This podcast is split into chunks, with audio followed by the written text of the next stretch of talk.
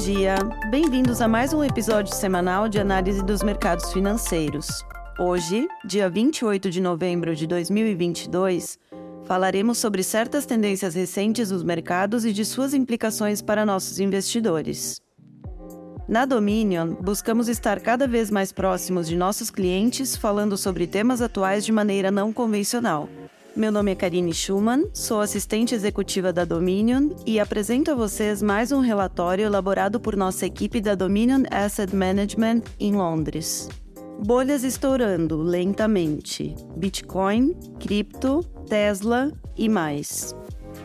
Esta semana, oferecemos uma atualização de nossas ideias sobre valorizações de mercado, riscos e o mais importante, áreas de especulação nos mercados financeiros que ainda pensamos que se parecem com bolhas. Em uma série de webinars que realizamos no ano passado, deixamos claro que os investidores precisam estar atentos a múltiplas bolhas de investimento especulativos que poderiam estourar. Vimos movimentos de preços altamente especulativos e valorizações em classes de ativos, se é que podemos chamá-los de classe de ativos, como moedas criptográficas. No mercado de ações, havia muitos negócios com valorizações que, honestamente, não faziam sentido para nós. A Tesla, por exemplo, estava sendo negociada com uma avaliação de 1,1 trilhão de dólares, valor superior ao ano de todas as outras montadoras do planeta juntas. Para contextualizar, 1,1 trilhão de dólares o produto interno bruto anual da Holanda é inferior a um trilhão de dólares, uma economia do G20. A Bitcoin e outras criptomoedas, como nos prometeram seus apoiadores, estavam prestes a atingir recordes e mudar o mundo, substituindo moedas fiduciárias como o antigo dólar americano, o euro, a libra esterlina e o iene japonês. Proeminentes evangelistas como Sam Bankman-Fried, fundador da Crypto Exchange FTX, sentaram-se em painéis ao lado de Bill Clinton e Tony Blair, e seu rosto acabou aparecendo na capa das revistas Forbes e Fortune. Empresas com modelos de negócios ruins e pouco mais do que previsões otimistas comandavam valorizações ultrajantes.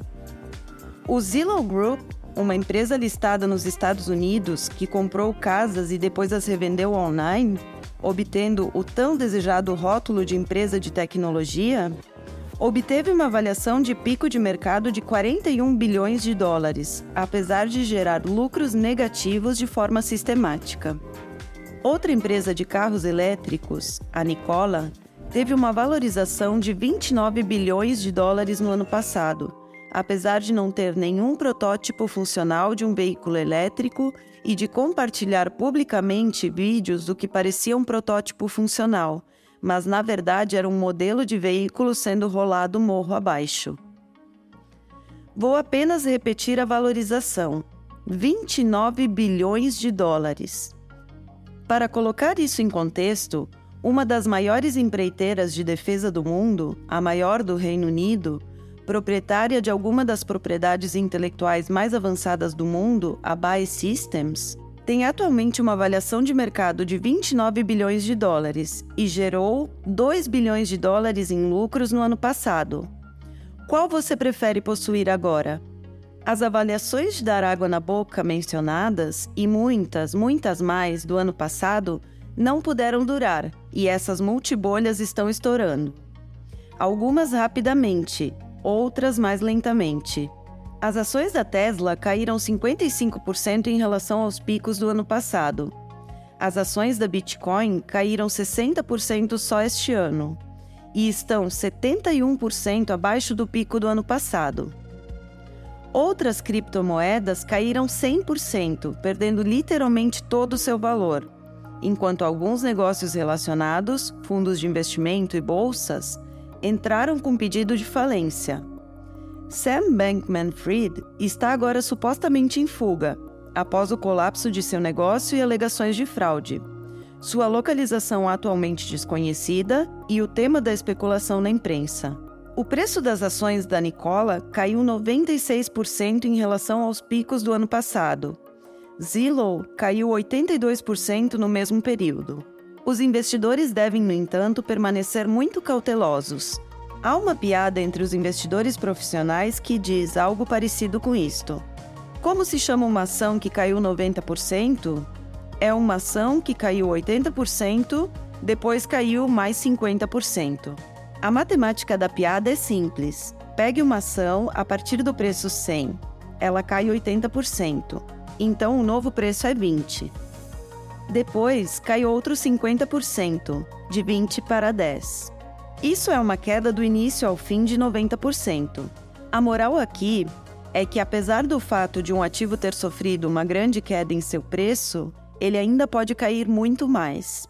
Os investidores devem ser muito cautelosos, dadas as grandes quedas que vimos em ativos com bolhas especulativas no ano passado, para não cair na armadilha de pensar que agora eles oferecem um bom valor a estes preços mais baixos. A Bitcoin ainda pode cair 100% em relação aos preços atuais. Continuamos altamente céticos em relação a todas as criptomoedas e vemos muito perigo ainda à espreita para os investidores nesse espaço. Da mesma forma, enquanto algumas ações perderam a maioria de seus valores e com razão em relação ao local onde estavam negociando no ano passado, outras ainda exibem excesso especulativo nas valorizações, mesmo após as grandes quedas que vimos. A Tesla, por exemplo, com um valor de mercado atual de 590 bilhões de dólares, continua sendo uma perspectiva arriscada, assim como muitas outras. Algumas bolhas estouram rápido, outras mais lentamente. Pensamos que há mais a perder para os tipos de Bitcoin e outros. Continuamos a ver um valor muito melhor em outros lugares, e é aí que estamos investindo. Espero que tenham gostado do episódio de hoje. Faço novamente o convite para que nos sigam no Spotify e deixem suas sugestões e comentários através de nossos canais de comunicação. Nos vemos na semana que vem. Um abraço. Las opiniones expresadas en este podcast pertenecen al autor en la fecha de publicación y no necesariamente a Dominion Fund Management Limited.